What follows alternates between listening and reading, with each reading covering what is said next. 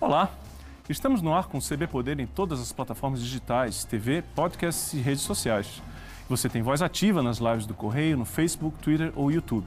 Lembrando que o programa é uma realização do Correio Brasiliense e da TV Brasília.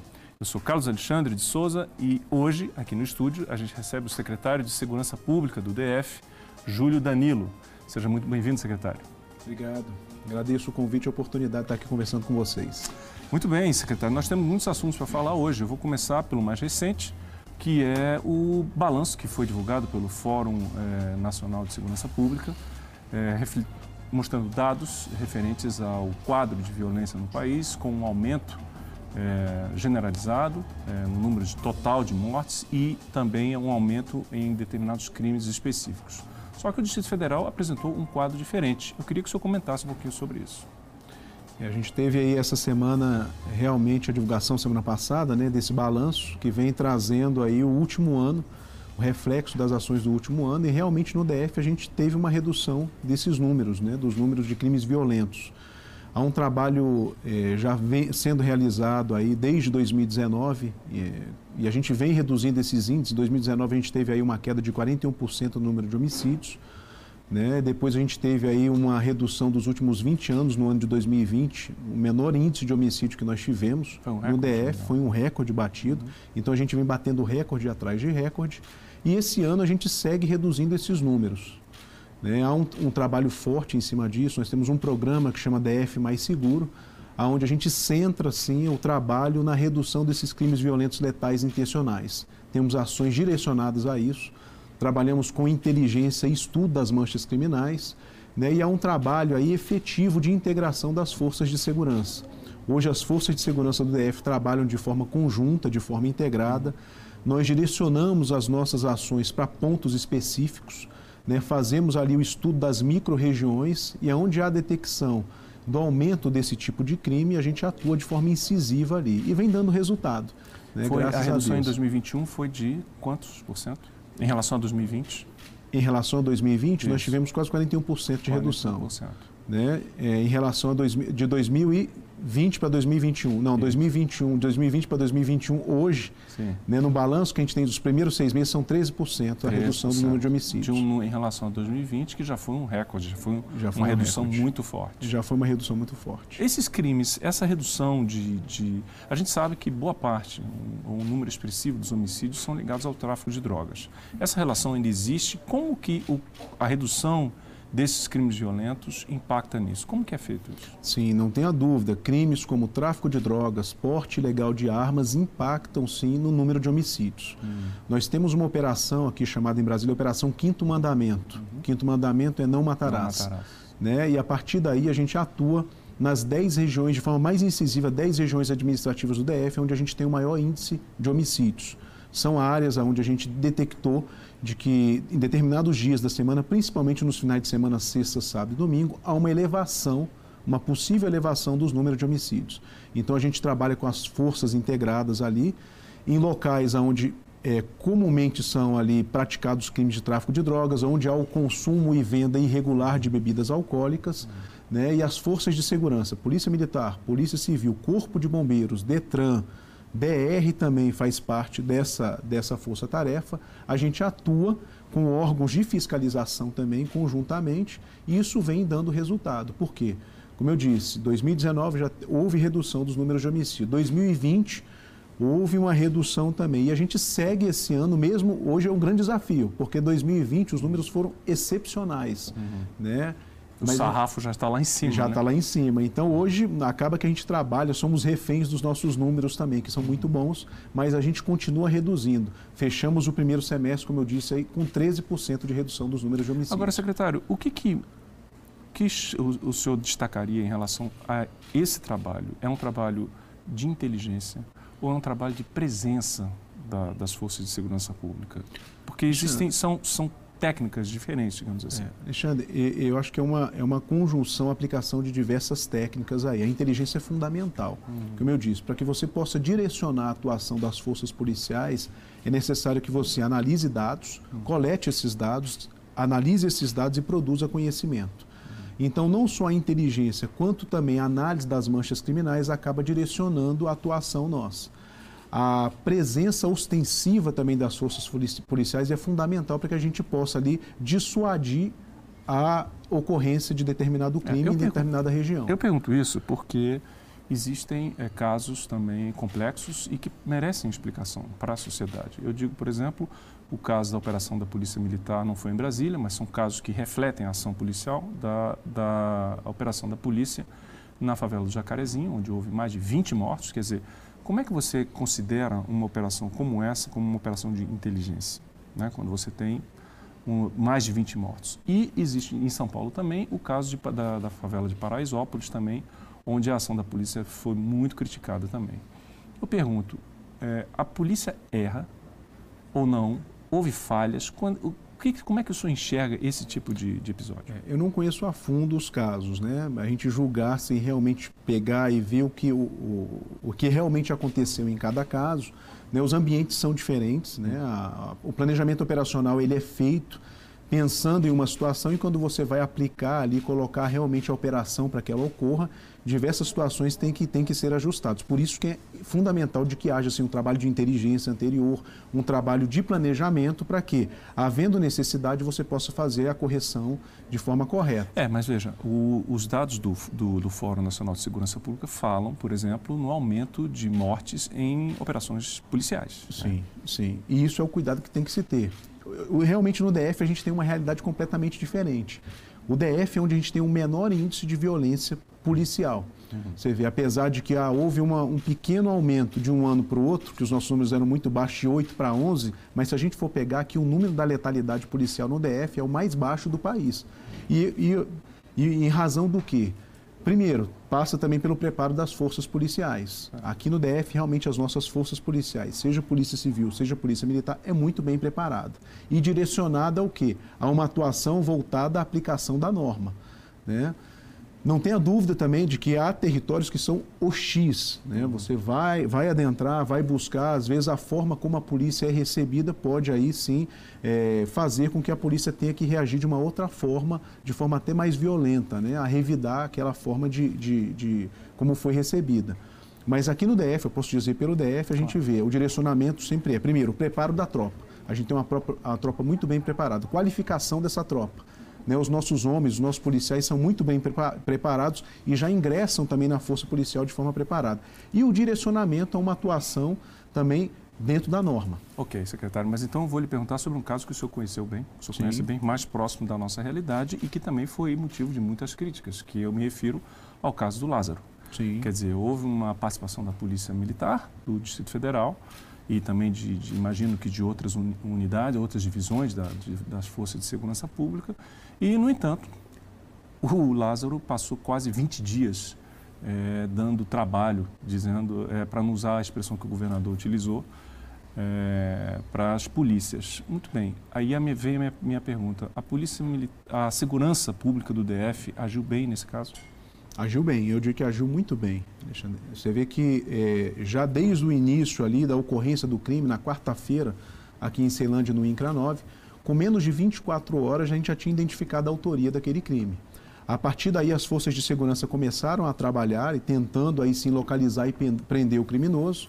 E ele foi avançando ali, cometendo outros crimes. A gente, na busca de tentar prendê-lo, detectamos no momento que ele passou para o estado de Goiás. Logo em seguida, já fizemos contato com, com a polícia de Goiás e seguimos atuando de forma conjunta. Né? Inclusive, no dia que isso aconteceu, fiz contato com o secretário de Segurança Pública, que tomou conhecimento e prontamente também, a partir dali, as forças de segurança estavam de forma conjunta ali, em cooperação conosco, atuando lá.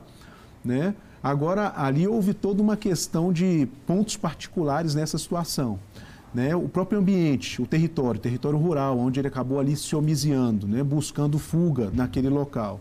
O trabalho conjunto das forças. Mas a, gente... a polícia não é preparada para agir em área rural? Há, há, grupos que são preparados. Uhum. E foi isso que nós fizemos lá. No início da operação, e é assim, assim que ele assumiu a coordenação, a gente passou a operar, a gente estava com um, um grande número de efetivo lá de policiais. E policiais que costumam atuar na área urbana, né, policiais que atuam no serviço de, é, comunitário que seja, e a gente verificou, ó, o ideal é que a gente possa atuar com equipes de operação de operações especiais, foi isso que nós fizemos. Foi justamente quando a gente tirou parte do efetivo nosso e colocamos o pessoal do BOP, o pessoal da Divisão de Operações Especiais da, da, da Polícia Civil, o pessoal da, da Coordenação de Operações Táticas da Polícia Federal, ou seja, homens que estão acostumados e têm treinamento para atuar na área, de, é, na área rural, na área de selva, na área de, de mata uhum. e de busca também, que tem, tem todo um preparo para isso. Mas aquele não era um terreno conhecido de todos, é um terreno diferente. Né? Estive no, no local, Durante um dia nós tivemos lá, participei de algumas diligências com o secretário e com, a, com as equipes que estavam lá, verifiquei as dificuldades que tem e além disso, você avançar num território onde você tem ali o foragido agindo de forma hostil, que nem eu disse anteriormente, todas as vezes que ele teve, é, que ele encontrou as equipes policiais, ele revidou, né, é, ali atirou em direção a essas equipes, então a própria progressão ela era é, dificultada por isso. E o cuidado que nós tínhamos era o quê? Para que a gente não tivesse baixa nenhuma, nem do lado policial, nem de ninguém da comunidade ali. Era a preocupação que a gente tinha. Houve e... também, houve também uma, uma politização no episódio, né? Quer dizer, a frase do governador, dizer que está fazendo de bobo, atrapalhou isso?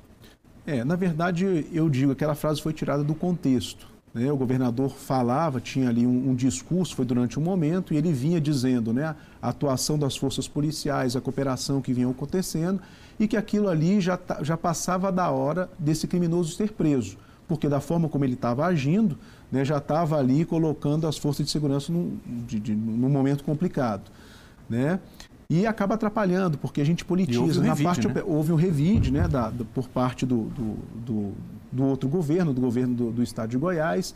Mas logo no final a gente viu ali, a gente depois veio, os, os secretários, nós estávamos trabalhando ali é, ombreados, né, coordenados.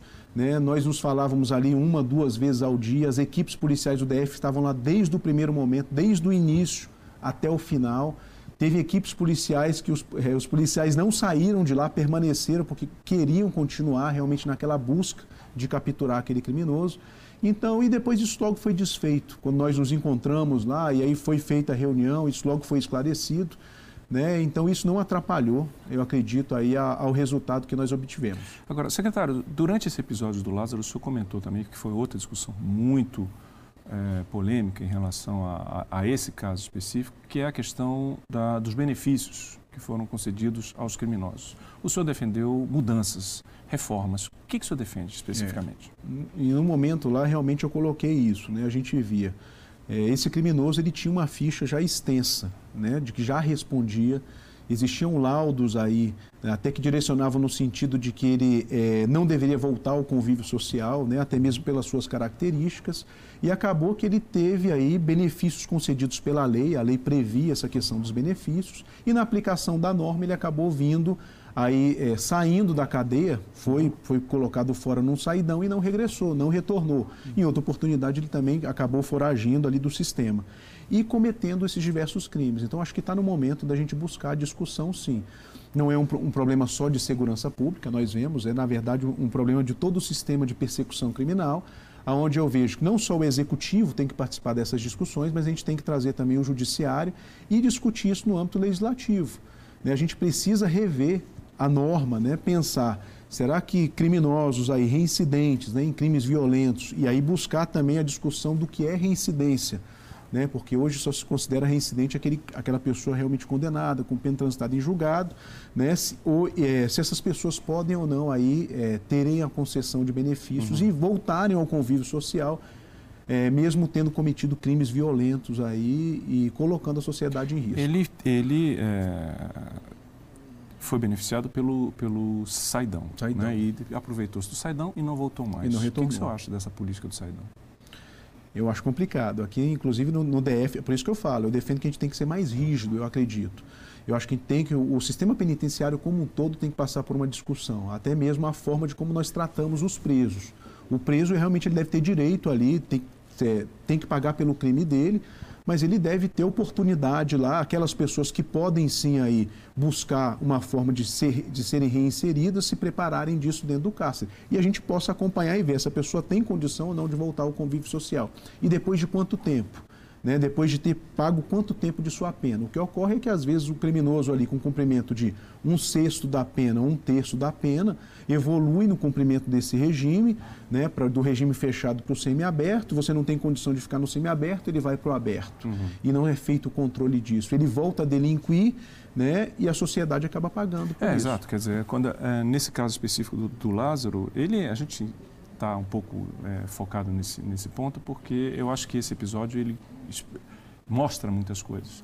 E um, e um deles, como o senhor mencionou, é isso, né? Quer dizer, é, qual o custo disso tudo, né? Quer dizer, você tem um criminoso que, onde já havia indícios da temeridade de se de conceder benefício a ele, no entanto, ele escapa, é, se aproveita de, de determinados benefícios e deixa um rastro de violência e de mortes, é, sem falar num custo de manter 200, 300 homens durante cerca de 20 dias é, a, a, sua, a sua procura. Quer dizer, quem paga no fim das contas isso tudo é a sociedade, não é isso? É a sociedade. Né? E tem e, e, às vezes o custo, né? Não vamos nem colocar o custo financeiro também tem porque e, e a questão do próprio empenho dos homens ali que poderiam Sim. estar nas ruas aí, né, policiando e o que seja mas o quanto custa uma vida. Uhum. Né? E essas vidas que foram tiradas aí foram uhum. perdidas justamente porque esse criminoso estava aí. Uhum. Né? E aí, é, e graças a Deus que durante esse período, apesar de ter sido um período longo né, de busca ali,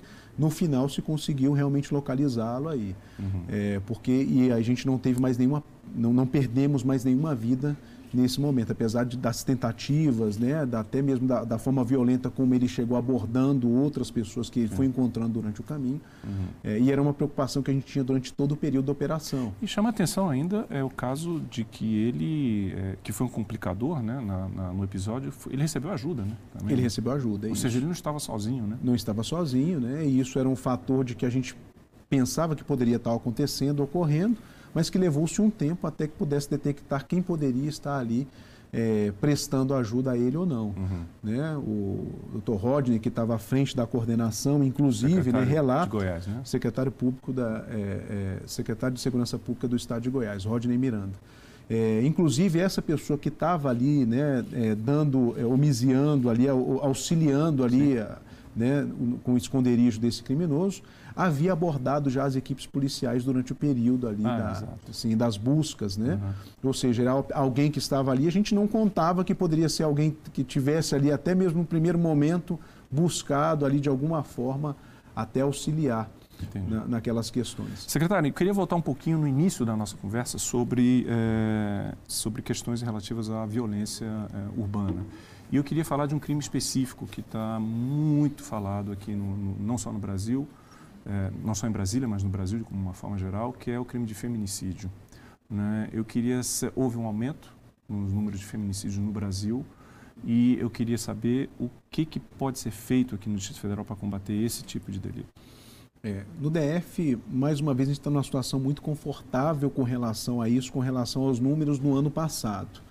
Ano passado, a gente houve um aumento muito grande no número de, de, feminicídios no Brasil como um todo, e no DF a gente teve uma redução muito grande ao contrário, ao contrário senso. A redução ano passado do número de feminicídios em Brasília foi de 57%, de 47%, quase 50%. Né? É, por um trabalho que daí é feito, um trabalho de prevenção, um trabalho, um programa que nós temos aí que chama Mulher Mais Segura, que tem diversos projetos, onde a gente estimula a questão da denúncia né, a questão realmente de se buscar denunciar o crime de feminicídio. Uhum.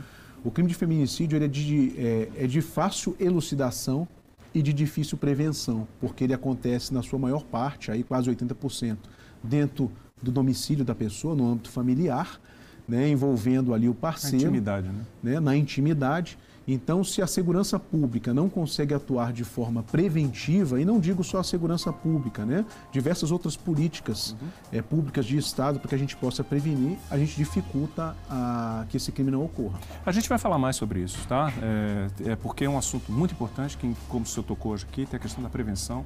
A gente volta no próximo bloco, no próximo bloco falando disso, de como prevenir esse tipo de crime, como é possível é, ajudar as vítimas que estão é, sendo é, constantemente agredidas. A gente volta a falar sobre isso e outros assuntos. Ok.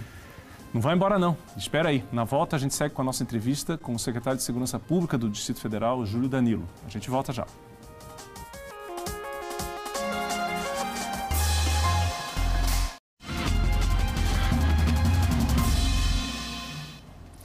Estamos de volta. O CB Poder recebe hoje o secretário de Segurança Pública do Distrito Federal, Júlio Danilo. Secretário, nós estávamos falando no bloco anterior sobre feminicídio e o senhor mencionou que existe toda uma rede é, disponível para se evitar esse tipo de violência. Como, que, como é que existe essa, essa, ah, esse serviço? O estímulo que deve ser feito para se evitar a questão do feminicídio realmente é o estímulo à denúncia. Né? Existem canais hoje, aí, canais é, digitais, né? ou seja, você pode pela internet buscar ajuda ali. Hoje é possível fazer uma ocorrência de, de violência doméstica ou violência contra a mulher de forma eletrônica, né, pelo computador, pelo celular e até mesmo solicitar uma medida protetiva junto à Polícia Civil. Então foram criados esses canais, as DEANs, né, que é a Delegacia de, de Atendimento à Mulher, a Polícia Civil possui esse canal. Hum. Além disso, a gente tem outras, a campanha Meta a Colher, em briga de marido a mulher, a gente deve meter a colher a gente vê uma campanha antiga já da Secretaria de Segurança Pública que estimula a questão da denúncia. Porque, como eu disse, o melhor, a melhor forma de se enfrentar é com a prevenção. Então, se a gente tem possibilidade de detectar quando essa violência se inicia, até numa, numa gradação menor, é possível a intervenção do Estado, que seja eu com tratamento desse casal, com tratamento do agressor, com afastamento do agressor do lar, eventualmente, e a gente passe a evitar de que esse crime venha acontecer. É, porque assim, como a gente vinha falando, né, o crime de feminicídio, ele, ele não é pontual, né? Ele, na verdade, ele, é, ele vem de um processo Isso. que chega num determinado ponto, aí vem o, o a violência, é, o momento de inflexão, realmente é um momento mais grave. Quer dizer, então o desafio exatamente está tentar intervir, interromper esse processo, porque como o senhor falou, a resolução do crime em si, ela não é complexa, né? ela não é das mais difíceis. Né? Não é das mais difíceis. Depois que a gente tem ali o feminicídio que foi cometido, ali o, o, o mal que ninguém vai trazer a vida daquela mulher de volta. Uhum. Né? Então, realmente, a prevenção. E a prevenção é fundamental, estimular com que as pessoas realmente denunciem. E hoje, infelizmente, quando a gente pega a maior parte dos crimes de feminicídio, muitas vezes a gente não tem o registro de ocorrência anterior. Uhum. Né? Ou seja, há um, um, número elevado dos números de, é, nos números de feminicídio, onde não houve, não foi possível a atuação do Estado como um todo, seja ali em, no, no, momento de uma intervenção realmente preventiva, como uhum. eu disse, do tratamento daquele relacionamento, do tratamento do autor, do afastamento dele do lar, né, da, da, imposição de algum tipo de medida protetiva e acabou aí por resultar no feminicídio. E é muito importante também a informação, né, secretário? A Secretaria tem um painel disponível sobre feminicídio, é isso? A informação é fundamental né? e, a, e a transparência com relação a isso. Então, nós caminhamos, nós estudamos na Secretaria de Segurança Pública, nós temos uma Câmara é, técnica de estudo de homicídios e feminicídios. A gente faz um monitoramento disso. Hoje, os feminicídios no DF, desde que o feminicídio passou a ser feminicídio em 2015 até hoje, todos os casos de feminicídio são estudados. E esse estudo possibilitou que nós desenvolvêssemos políticas públicas. Uhum. E o estudo desses casos, que vai desde o que? A idade das mulheres, o local onde os crimes foram cometidos, o perfil de autor e da vítima, escolaridade, a forma como o crime foi cometido, com uma arma branca, arma de fogo, uhum. né, se havia relacionamento anterior, número de filhos, uma série, condição social, condição econômica dessas, dessas pessoas. Esse estudo possibilitou que nós desenvolvêssemos políticas públicas. E o que consta nesse painel é o resultado desses estudos. O que, que dá para identificar já em relação a, esse, a partir desses estudos? Eu vou pedir, a produção vai mostrar aqui agora para a gente um pouquinho desse painel, algumas imagens sobre, são 125 casos de 2015 até 2021 por região administrativa. Vejam aí, plano piloto, Gama, Braslândia, Sobradinho. Quais são as conclusões que dá para se tirar a partir desse painel? Secretário? É um painel interativo que a gente vê, né? Por exemplo, a partir daí a gente consegue é, verificar, como eu disse anteriormente, né, que é, grande parte dos, é, dos feminicídios que ocorreram, a mulher não buscou antes ajuda, ou seja, a gente não tinha registro de ocorrência antes dessa violência. Então, a gente chegou, é, é ponto, tem, né? certeza de que é necessário que se busque a denúncia desse crime. A gente estimula de que é o fator faça, decisivo, é né? um favor, o fator decisivo. Uhum. Ou seja, aí daí vem a campanha Meta Colher. Ou seja, realmente, a, nós, seja um familiar, seja um vizinho, seja um amigo, deve realmente intervir naquilo deve ali. entender que a denúncia é que vai salvar a vida daquela pessoa. É, é que vai salvar a vida. A intervenção ali é que vai salvar a vida. Seja a denúncia à polícia, seja um encaminhamento, às vezes uma política pública, um tratamento, uhum. né, um tratamento do casal, uhum. ou então não, se partiu realmente para uma violência doméstica, é necessário que se faça, é, que se, é, seja realizada a denúncia para que realmente possa ser imposta uma medida protetiva ou um encaminhamento também para um grupo reflexivo. Hoje a Secretaria possui um grupo reflexivo para as forças de segurança. Hoje, quando nós detectamos que um ente aí da força de segurança, um policial, um militar, ele está envolvido com a violência doméstica, ele é inserido num programa de tratamento né, para que possa haver a recuperação da, daquela pessoa ali. Secretário, eu queria falar de um outro assunto também relativo à violência e, inclusive, que o senhor mencionou no bloco anterior, queria voltar para a gente detalhar um pouquinho, que é a Operação Não Matarás, né? Que é quinto mandamento, quinto mandamento. na verdade. Perdão.